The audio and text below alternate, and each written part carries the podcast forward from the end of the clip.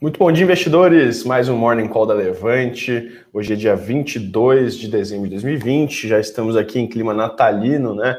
Temos aí menos de 10 pregões agora até o final desse ano, menos de 5, na verdade, né? Hoje, hoje vai ser o primeiro dos últimos cinco pregões aí. É, e estamos aí com, a, com o Morning Call mais uma vez, né? Para trazer as principais notícias aí do cenário macro, do cenário político e do cenário corporativo para você começar seu dia bem aí podendo fazer os seus investimentos, tá? Estou aqui com o Fernando. É, Fernando, bom dia. Mais uma vez um prazer estar com você aí.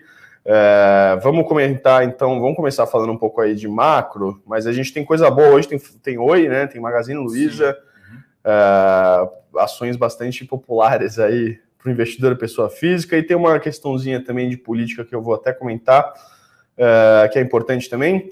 Mas acho, acho, que vale a pena abrir uh, falando um pouco de cenário global, tá? A gente está. Ontem a gente viu uma queda aí de quase 2% do Ibovespa, tá?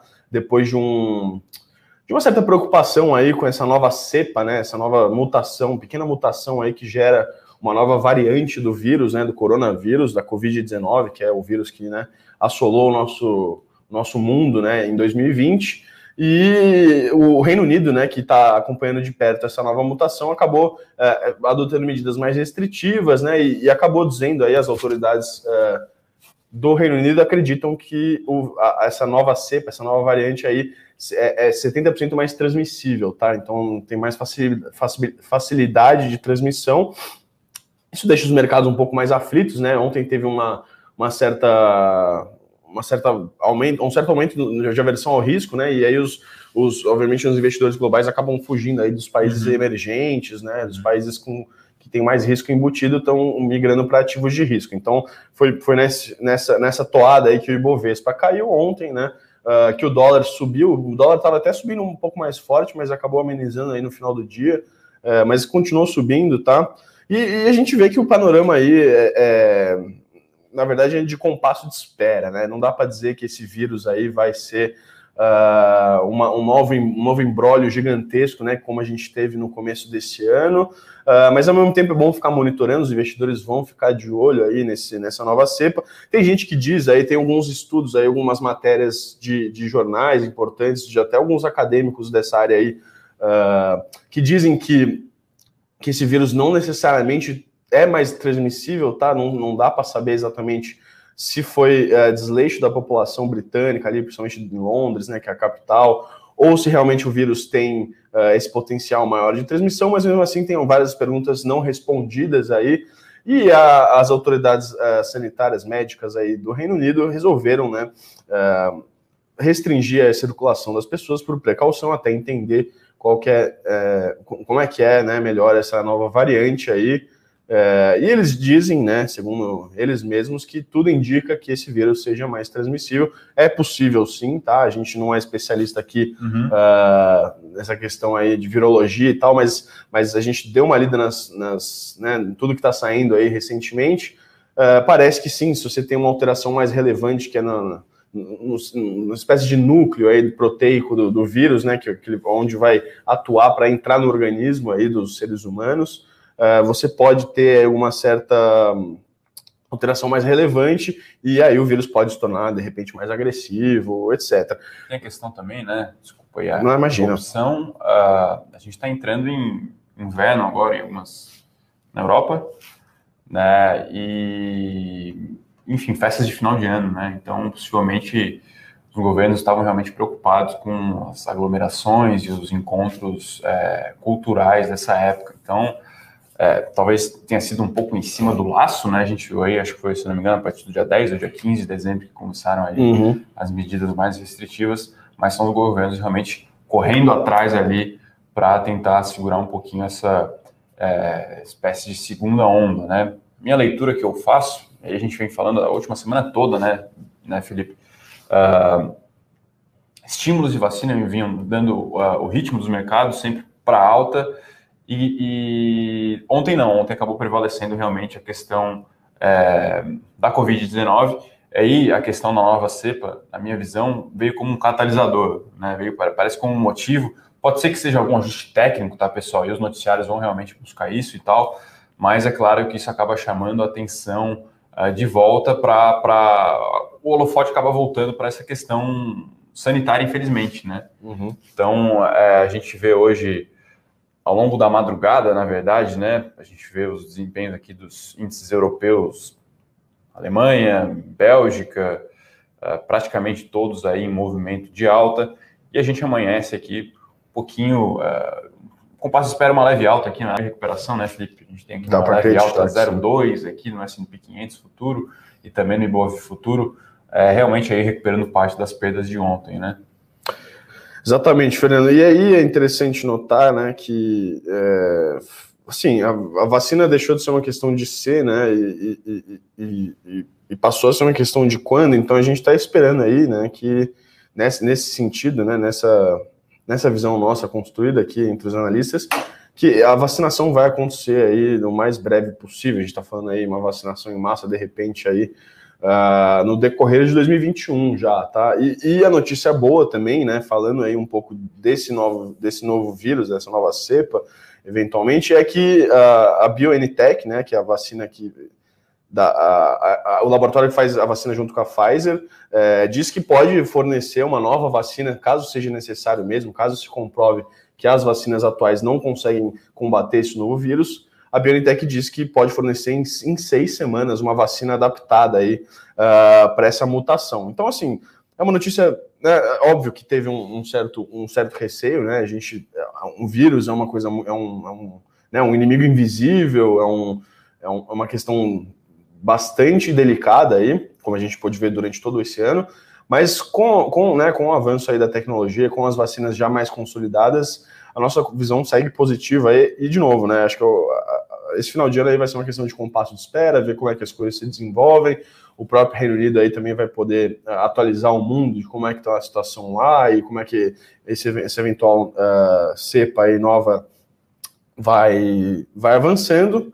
Mas é isso, né? Então, acho que, enfim, o dia de hoje, pelo menos aí, até o final do ano, tende a ser aí, uh, né, de perspectivas positivas. Uhum pela questão dos estímulos, uh, o, o, próprio pacote aí, uh, o segundo pacote de estímulos econômicos do, dos Estados Unidos foi aprovado ontem pelo Congresso na madrugada, tá? Isso a gente já tinha até comentado uh, no Eu Com Isso, nos Eu Com Isso anteriores, era, era esperado aí que, que, que, ele fosse aprovado, tá? Então estava chegando a um acordo, talvez não com tanta liquidez como, como se imaginava lá no começo, né? De de mais de um trilhão, mais de dois trilhões, na verdade, mas vão ser 900 bilhões aí de estímulo na economia americana. Isso também, obviamente, vai ser positivo é, para os mercados, tanto o mercado americano, né, que é um grande mercado aí é, né, norte para os outros uhum. mercados, quanto para os outros mercados globais como um todo, né, por causa da liquidez. Vamos passar para o corporativo, então, Fernando. É, como é que você quer começar? Tem Magalu? Tem ah, a gente tem duas notícias é, mais relevantes aí, né? A primeira delas aconteceu ontem no, é, numa reunião para analistas da Oi, né? Mais um capítulo aí, mas na verdade é um plano que é uma ideia que já estava é, descrita lá no plano de recuperação judicial, que é abrir capital da, da, da Infracor, né? Uhum. Seria ali uma das cinco é, subsidiárias, né? Que a Oi está dividindo a sua empresa. Então, uma notícia que caso se materialize, né? muito muito, muita água para correr ainda, é muito positivo para a companhia, então ela abre capital ali de uma empresa à parte, enfim, claro que ela vai ser diluída, mas então essa empresa que hoje é talvez ali é, principal ativo, né, que pode sim ser capaz de gerar valor para acionista numa empresa à parte, é, sai das, dos imbróglios de uma recuperação judicial, né, todas aquelas exigências, então seria algo muito positivo para a Oi, né? Claro, vamos ver como a ação vai reagir no curto prazo, mas uh, falando de uma maneira bastante ampla, né, foi, a despeito da pandemia, um trabalho muito bem feito pela Oi, né, assim, o começo do ano a gente, né? a gente uma posição aqui, entre aspas, institucional, aqui da Levante, de achar que o, não compensava o risco, né, é, você entrar no caso de investimento de Oi, mas é, mês após mês, capítulo após capítulo, né, lembrando o primeiro deles, a venda da participação lá da, da que ela detinha na Angolana, lá toda aquela questão, e a Oi foi endereçando é, é, todos esses problemas. Eu acho que a grande virada de chave foi a questão de você dividir a empresa, né? Então, mercado, né, e ainda mais uma empresa em recuperação judicial tem muita dificuldade em, em valorar ativos, né, a gente vê isso, por exemplo, com o Itaú agora, né, que tinha o mercado com muita dificuldade em fazer a avaliação justa com XP, então à medida em que você divide, uh, fica muito mais fácil de você fazer essa valoração, né, então a Oi poderia destravar muito valor, colocando assim, a parte uma empresa é, que, é, que é realmente quem pode ali gerar valor para acionista. A outra notícia é de Magalu, né? O pessoal perguntou ontem, né, dessa aquisição que ela fez da Hub, uma empresa de, de é, sistemas de pagamento, né?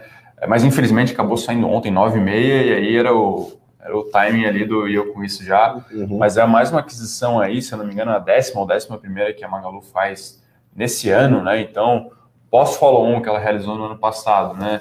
E aí, com esse ano, um ano muito difícil operacional, mas a empresa conseguiu preservar sua posição financeira, ela vem realmente realizando muitas aquisições, né?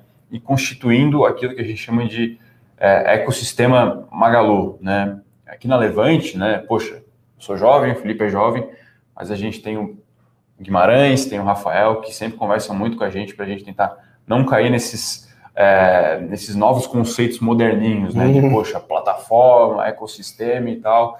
Enfim, tem muito de ladainha, a gente vê isso um pouco nos IPOs até, mas no caso de Magalu é um caso de talvez tirar o chapéu mesmo, né, Felipe? Realmente, Com certeza. Vem constituindo ali uh, uh, um conjunto de empresas, de, de uh, soluções, enfim, muita sinergia, potencial realmente de inovação muito forte, criatividade, enfim. Então, realmente, a gente vê que a Magalu é, é vai ser expoente né, nesse, nesse mercado. Não é à toa que ela negocia um prêmio para Via Varejo, para B2W, enfim, porque realmente ela é, ela é bem diferente, né? E aí, é claro que, falando em termos de futuro, tem a questão de Amazon também no Brasil entrando, é um risco para se acompanhar, mas falando especificamente sobre aquisição, a gente avalia como positivo, já refletiu no preço, né? Ontem Magalu foi a maior é, alta do Ibovespa, subiu 2%, se não me engano. Falando um pouquinho do pregão de hoje, acho que é interessante a gente ficar claro, sempre atento às blue chips, né, que correspondem ali a 30, aproximadamente, é, 30% aproximadamente do Ibovespa, né, fala aqui de Vale, Petro e bancos. Primeiro a gente tem Petro, Petro aqui abriu em alta, 1.2, mesmo com o petróleo em queda lá fora, tá? É isso que eu ia falar, o petróleo está caindo, é. né?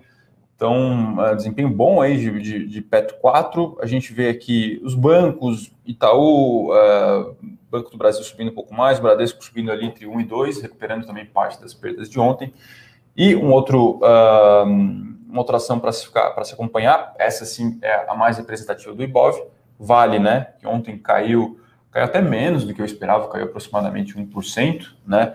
Hoje está caindo aqui meio, né? Então, ontem, né, o minério subiu 7%, Acho que, assim, em condições normais, a gente veria... Valia subir bastante, né? Vale subir, se não 7, algo... Parecido. Algo parecido, né? Mas é claro que é o mercado refletindo a questão do risco, né? A questão realmente do que aconteceu na sexta-feira. Então, acho que esses são os principais destaques aí é, do dia, né? A gente vê realmente o noticiário ficando cada vez mais vazio, né, Felipe? À medida em que o final de ano vai, vai se aproximando, a gente vê que Magalu abriu subindo 0,4%, Uh, tem uma notícia também que a gente acabou tanto por não escrever, que é da IMC, o pessoal acompanha uhum. também, né? Que é, que é a dona do frango frito, Viena e Pizza Hut, né? Então, os acionistas têm um fundo muito pesado lá, que agora quer entrar e realmente trocar uh, os executivos, né? Então, realmente, talvez seja a hora de virar a página, o pessoal sempre nos pergunta, como é que a gente brinca, né, Felipe? A gente é pago para ter opinião, né? Minha opinião uhum. é que não gosto muito de modelo de negócio. Se fosse para fazer um mata-mata no setor, talvez eu fosse de Burger King facilmente. E aí a empresa agora, né, através lá dos seus aparatos é, societários, vamos assim dizer, buscando aí alguma, não digo solução, mas alguma mudança aí, né, para fazer frente realmente a, a, a, esse desafio, né? Novos ares, né? Novos fazer ares. novos ares na gestão, Exatamente. Muito difícil para o setor, né, Felipe? Isso é algo é, isso com certeza, né? mundial, né? Então, uh, talvez aí seja uma notícia até positiva, né? A gente vê aqui, falando agora de outros, uh, outro lado aqui, né? A gente vê os DIs futuros todos caindo. caindo, né? Ontem subiram. Então, essa é aquela curva de juros que a gente sempre fala, né, pessoal? Então, aí tem todas as expectativas de primeiro de inflação, poxa, como é que a inflação vai se comportar, como o Banco Central pode se comportar frente a essa inflação. Então a gente vê aqui um certo ajuste após a alta de ontem. Uh, dólar, se não me engano, estava subindo também, 5,14, né? Ontem fechou em 5,12. Então, realmente, por hora, é isso. A gente vê aí, bolsa aqui em compasso de espera numa leve alta, os DIs aí recuando, né? Pós o movimento de ontem. E uh, o dólar também, se não me engano, uma pequena alta. Acho que esses são os destaques aqui do dia. Por Agora deu uma aceleradinha aqui, o Ibov subindo 0,6. O... Né? Eu tenho uma curiosidade aqui, a gente estava falando de Oi, eu vou até confessionar aqui uma, uma questão, é que a gente está falando de melhorias esse ano, né, de momentos que destravaram valor aí. Os analistas aqui brincam que eu tinha uma pequena posição em Oi e na hora que eu vendi, começou a destravar valor, né? Exatamente. Então você vê como é, que, como é que são as coisas por aqui, né, cara? Mas enfim, vamos falar de política, então esquece Oi, esquece Magalu, né? Duas empresas que estavam em certos opostos, né? Da melhor, uma das melhores empresas e uma das empresas mais problemáticas aí no começo desse ano, mas que estão evoluindo bem, né? Mas vamos falar de política, então, só um, um comentáriozinho, né? Geralmente já nesse, nesse né, né, nessa época do ano já não tem muita coisa de política, é, mas como 2020 é um ano bastante é, atípico, né? Hoje vai ter sessão plenária, último dia de atividades legislativas. A Câmara vai se reunir para fazer uma sessão, né? De, de, é, de que vai ter, vai pôr em, na, na, ordem do dia as pautas, né? E aí tem uma pauta bomba, né? Uma pequenininha pauta bomba, né? Que vai, pode custar aí cerca de é, 35 a 40 bilhões nos próximos 10 anos, que é uma PEC que vai repassar, né? Faz um ajuste aí no repasse uh, para o Fundo de Participação dos Municípios, que é um fundo constitucional, tá? De, cujo repasse é obrigatório do governo federal para os municípios, e os deputados aí querem que aumente aí um pouco esse repasse, tá? Então, em 2021, esse repasse, esse eventual aumento seria de cerca de um bilhão de reais, mas aí aumentar gradativamente uh, para quatro anos, para 4 bilhões né, por ano nos próximos anos. O problema é que esse, né, é, esse, esse repasse se, tornar, se tornaria permanente, já que o fundo é constitucional, é obrigatório o repasse, né, todo, todo ano a gente tem que repassar para os municípios. E aí, né, a equipe econômica entrou para apagar o fogo mais uma vez, então Estão uh, trabalhando aí, era para a sessão ter ocorrido ontem, né? Essa, essa pauta era para ter entrado ontem em votação, eventualmente, ou para ser pelo menos discutida ontem. Pediram adiamento, o Maia foi lá e acatou o adiamento, e hoje a gente vai ver aí à tarde, provavelmente, as expectativas aí uh, quanto a essa pauta. No, o nosso cenário base é que ela vai ser retirada de pauta, tá? É final do ano, o governo vai uh, pressionar os seus líderes, né? Principalmente os líderes governistas aí, que tem uma base aliada do, Uh, na, na, Câmara, e a gente acredita aí que não vão né, estragar, pôr água no chope, né, do nosso uhum. Natal, uh, a princípio, tá? Agora, se for para votar, se chegar no momento de votação, muito dificilmente vai ser rejeitado, tá? Então a ideia é realmente tirar antes da pauta para não chegar nem na possibilidade de votação, porque se for votar pela pressão dos prefeitos e tal, esse intercâmbio entre prefeitos e deputados é muito forte por questões eleitorais também. Se chegar no momento de votação, é muito provável que aí sim passe, né? E esse cenário seria extremamente negativo para a Bolsa. A gente sabe do cenário, né, das condições fiscais do Brasil hoje, uh, mas a gente acredita né, que ao fim e ao cabo vai estar tá tudo bem. A gente vai fechar o ano legislativo, né? Então amanhã já não tem sessão, a gente volta só em fevereiro do ano que vem. Vai fechar o ano legislativo pelo menos sem essa pauta bomba. Não dá para dizer que foi um ano maravilhoso, né? Em 2019 teve reforma na Previdência, teve uma série de outras questões. Esse ano teve alguns avanços importantes, mas também teve muitas decepções aí do lado econômico, né? Ficar de olho em 2021 e ver como é que a gente pode, né? Como é que o mercado vai olhar para isso, como é que o governo vai reagir aí a essa questão das reformas que são tão urgentes para o Brasil, né, Fernando? É, até eu comentei ontem, né? Desculpa aí se eu acabei entrando ali Não, numa, é. numa uma questão que era mais a, a, sua alçada, né? Você sempre tem comentários pertinentes. E né? aí eu avalio até que se essa fosse uma notícia isolada, essa questão aí da auxílio às, às prefeituras aos estados, enfim, estaria tudo bem, mas uh, parece que vai ser mais, mais uma coisinha que vai sendo colocada ali na, na bomba fiscal, né? Então, é, e além de tudo, né, eu fiz, comentei ontem, né, questão ali do recesso parlamentar, né? Então, estudava essa possibilidade ali de voltar em janeiro, né, mas possivelmente alguns partidos é, não, não, não, não foram, não, não, não, iriam aderir, não gostaram da ideia, porque poderia é, ajudar ali na, na, na eleição, intervir né? na, eleição ali do, do sucessor do Maia, sucessor do Maia, do Alcolumbre, né, nas eleições da Câmara e do Senado. Então, realmente, tudo indica aí para a volta dia 2 de fevereiro. 2 de fevereiro. Né? Inclusive, essa é a época realmente que Felipe ou tem que caçar notícias políticas ali, é, ou realmente pode ficar tranquilo ali. Ih, nem escreveu eu comecei. é, não, a gente sempre escreve, cara. Faça chuva, faça sol, faça chuva, faça sol, a bolsa abre, a gente está com um comentário de política, mesmo que não tenha tanta relevância, né? Às vezes acontece. Mas só fazer um adendo aqui, a gente estava falando de Maia, né? A gente tem que entender essa pauta aí uh, num contexto maior, tá? Ninguém é santo na política, tá? Tudo está pautado por interesses. E apesar do Rodrigo Maia aí uh, ser um, um, um, presidente da Câmara que agrada, agradou né, os mercados, a depender da, da, da questão uh, no ano, né? Já barrou algumas pautas bombas e tal, mas dessa vez ele foi um cara que foi lá e colocou a pauta bomba para ser votada, né? Enfim, impressionado, obviamente, por outras outras forças ali, mas colocou, né? E aí também, obviamente, tem um interesse político em fazer pressão no governo, olhando já para a sucessão da Câmara no ano que vem. Então a gente tem que entender tudo num contexto menos maniqueísta e mais pragmático quando se trata de política, tá? Não necessariamente a gente vai concordar ou discordar,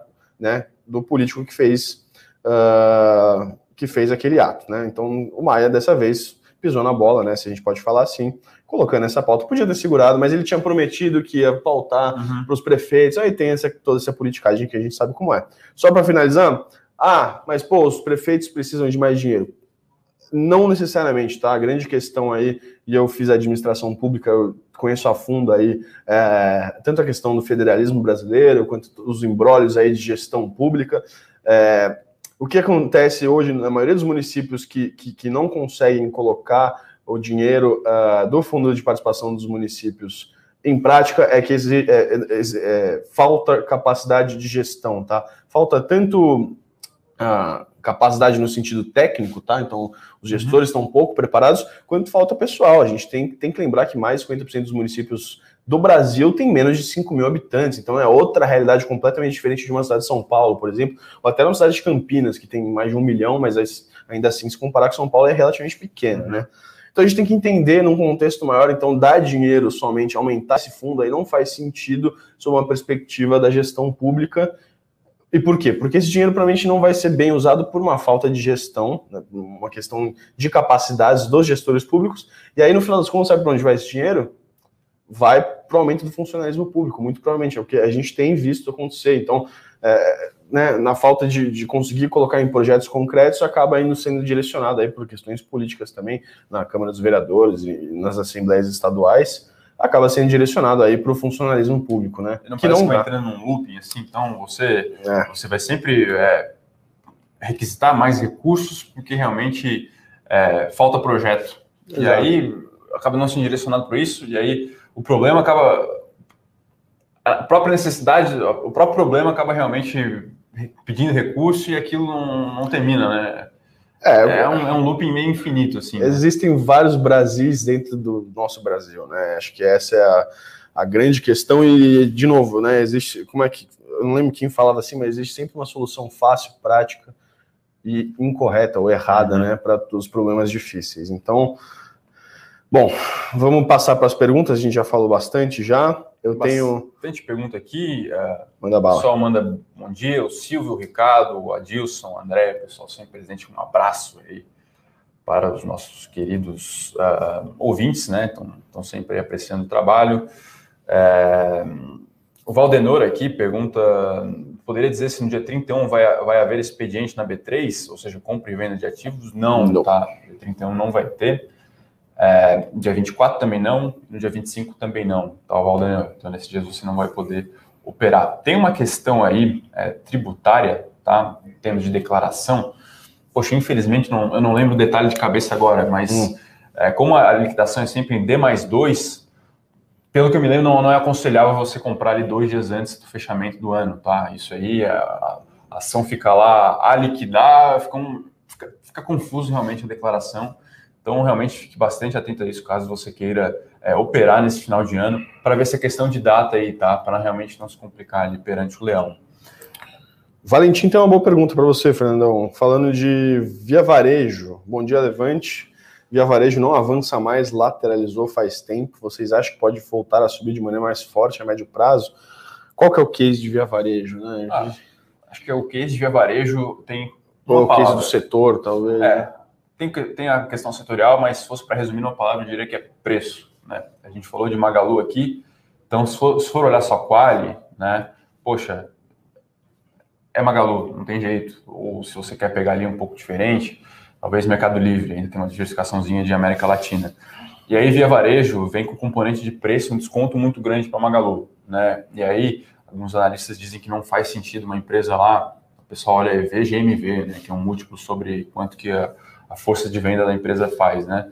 É, poxa, Magalu é, sei lá, 4, 4,5 de, de via varejo próximo a 1. Então, poxa, até que ponto isso faz sentido, né? E aí, acho que essa é a principal discussão, né? Então, via varejo é um call aí, talvez, de um ano e meio para cá, turnaround. Subiu né? muito, né? Uma virada operacional, é, um novo, uma, uma, nova direção, novos executivos, realmente essa virada aí para o e-commerce e que acabou aí, é, se ela não faz aquela virada, ela não consegue surfar todo esse ano é, pandemia é bom para o e-commerce. Então, é um caso de investimento que a gente gosta. E falando um pouco de curto prazo, o que tem acontecido com ela não é muito diferente do que tem acontecido com outras ações é, de perfil mais asset light, é, mais, mais tech, vamos assim dizer, né?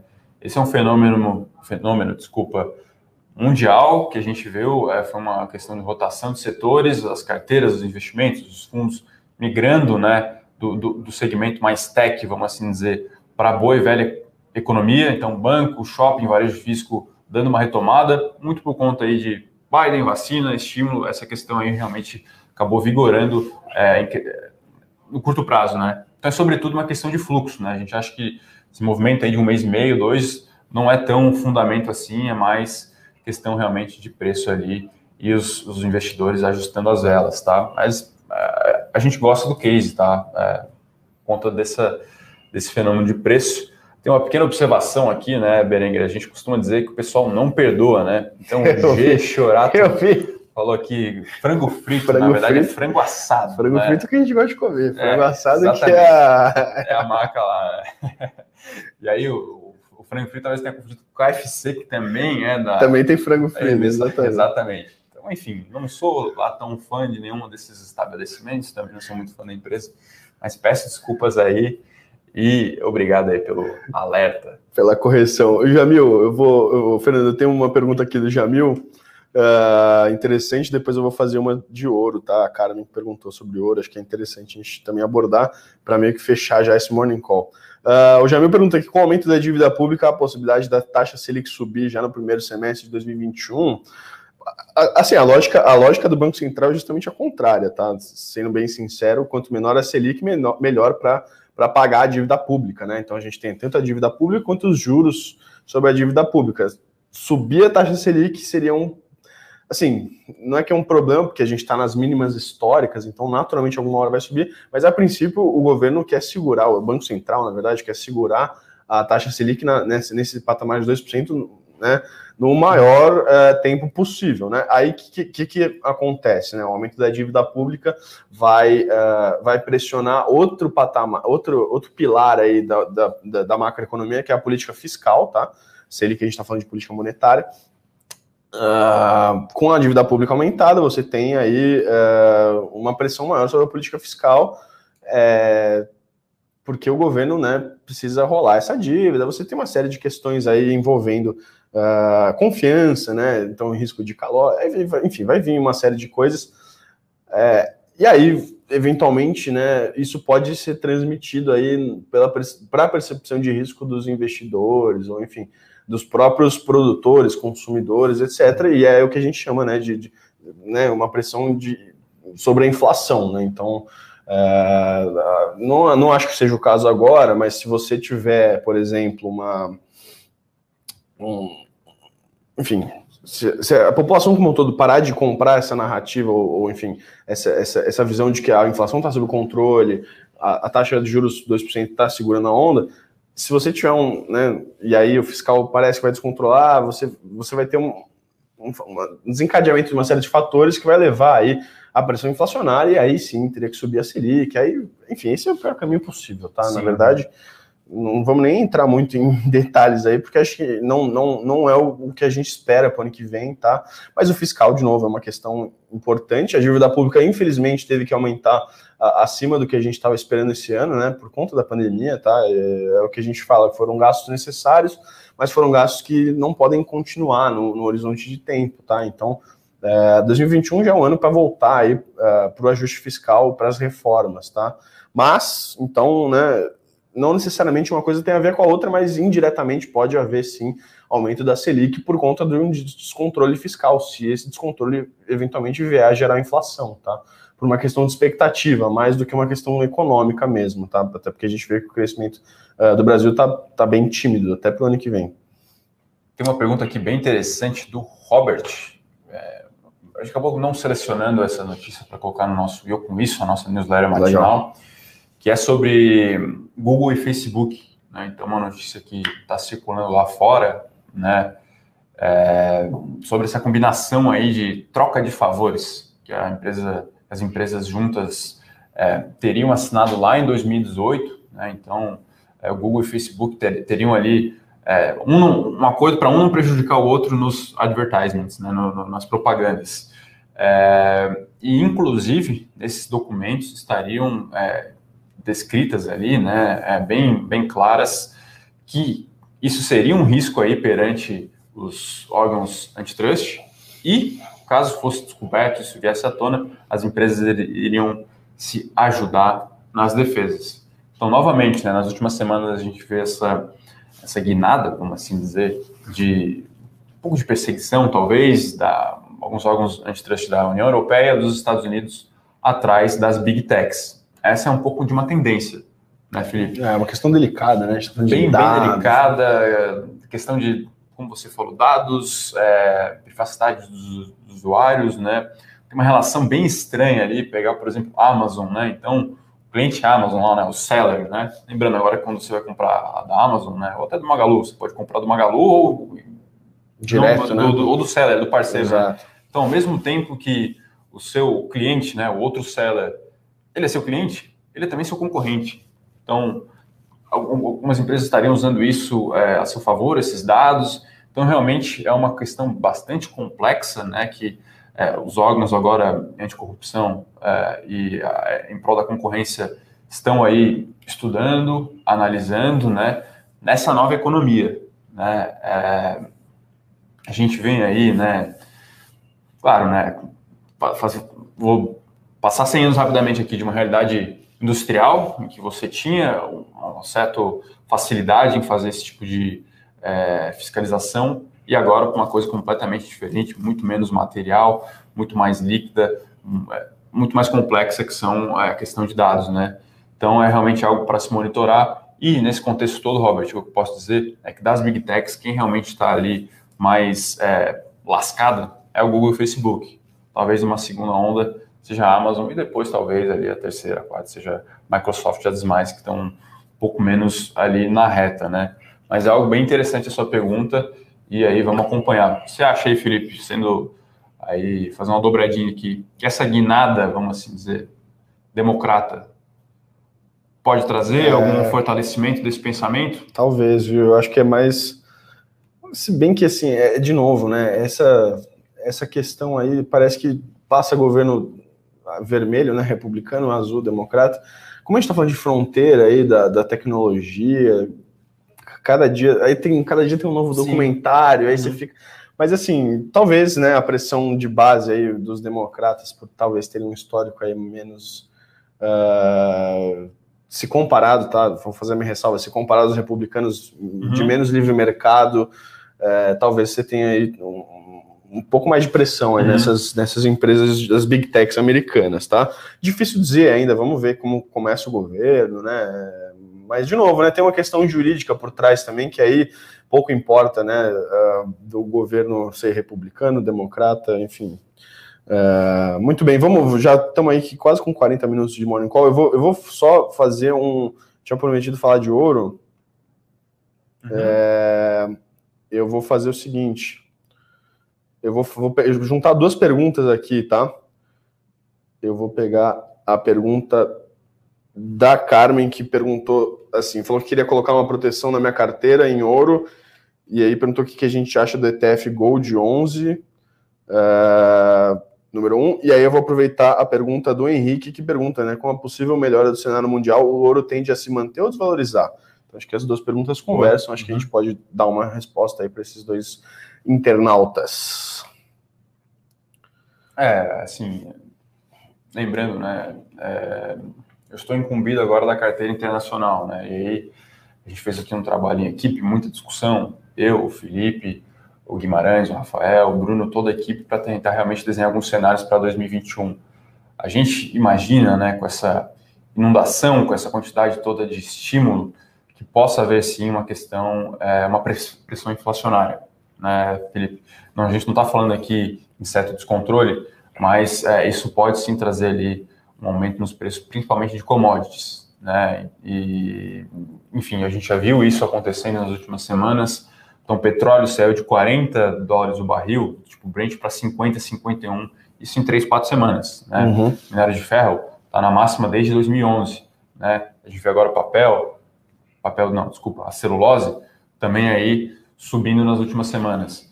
Então, essa é uma realidade né, que vem na esteira dessa super inundação de liquidez, muito dólar no mundo, certo? Uhum.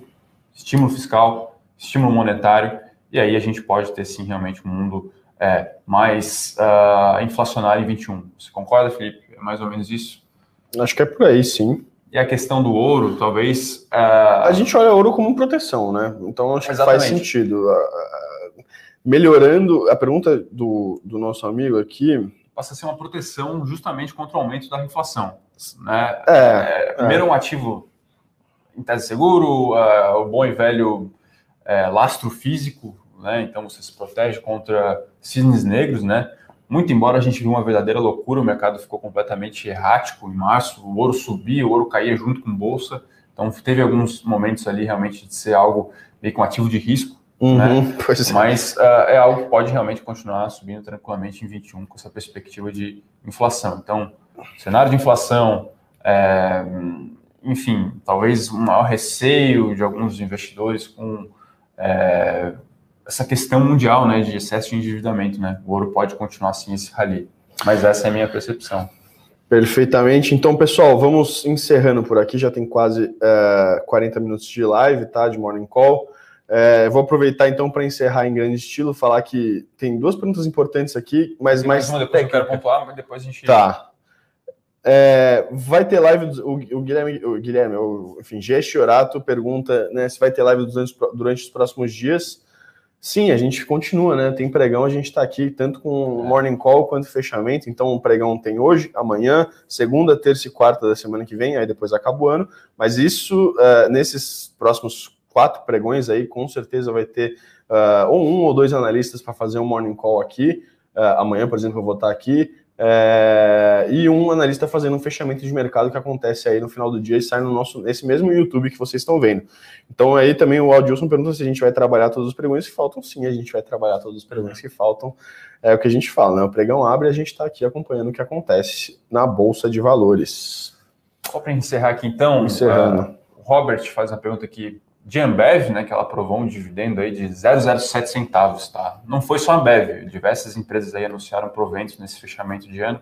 A gente costuma brincar que esse aí é o leitinho das crianças de final de ano, né? Então, o controlador às vezes não quer vender sua participação, é burocrático, ele, claro, né, não quer enviar esse sinal aí para o mercado que está se desfazendo, e ele realmente, é, enfim, uma distribuição de final de ano, tá? Isso não deve impactar aí o preço da ação no curto prazo. A gente sempre lembra, né, que o não necessariamente o um anúncio de um dividendo aí faz a ação subir ou cair. Acho que a última, a último grande provento que movimentou o mercado foi o da Copasa, né? Então a Copasa, perdoe que o, o, o trocadilho represou aí é, os dividendos por conta de, da pandemia, e aí ela estava lá numa alavancagem muito confortável, então fazia sentido ela, ela pagar um dividendo, e ela pagou um yield lá, se não me engano, de 13 ou 15%, aí sim a ação andou. Então acho que é mais nesses casos realmente de dividendos extraordinários que vai fazer a ação cair. Acho que Mais aí, parrudos, né? É, acho que isso aí é o, é o presentinho de Natal para a galera. Queria mandar um abraço aqui, faço aquele, aquele disclaimer, né, Felipe? Tá só eu e o Felipe aqui na sala, a sala tá toda vazia. Em épocas normais estaremos aqui entre 10 ou 15 analistas, então a gente está tomando os devidos cuidados aqui. O pessoal vem, grava, aí trabalha de casa e tal, então podem ficar tranquilos e continuem nos acompanhando, né? Temos mais cinco aí, pregões até o final do ano. A semana que vem, o Felipe e eu não estaremos aqui, uma outra equipe vai estar. Então, realmente, continue aí enviando suas dúvidas e participando aqui dos nossos Morning Calls. Muito bem, pessoal, vamos ficando então por aqui. Se você gostou do vídeo, deixe seu like aí, compartilha com seus colegas aí, se você uh, achar pertinente também. E, bom, vamos ficando por aqui e o Joelson fala aí, vai ter um railezinho nesse final de ano. Olha, Joelson, espero que sim, tá? Seria, assim, no mínimo incrível a gente ter uma bolsa positiva uhum. nesse ano maluco que a gente teve de 2020, tá? Por enquanto a gente tá no positivo mas está apertado, então vai ser uma luta aí nesses últimos pregões. Então a gente está na torcida também e vamos embora, né? É isso, pessoal. Deixar um abraço aqui. O Jamil pergunta se os preços das inscrições da Levante caíram. Olha, entra lá em contato com o time de atendimento, lá fala que você participou do Morning Call. Quem sabe o Bruno lá, né? Nosso querido, é, enfim, diretor de relacionamento, diretor de relacionamento palmeirense, pode, tudo, tudo, tudo, de bom. Véio. Pode fazer um desconto lá para você. Então, um abraço, bom. pessoal. Até amanhã. Continue nos acompanhando, hein? Valeu, tchau, tchau. Para saber mais sobre a Levante, siga o nosso perfil no Instagram, levante.investimentos. Se inscreva no nosso canal do YouTube, Levante Investimentos. E para acompanhar as notícias do dia a dia e mais sobre a Levante, acesse nosso site levante.com.br.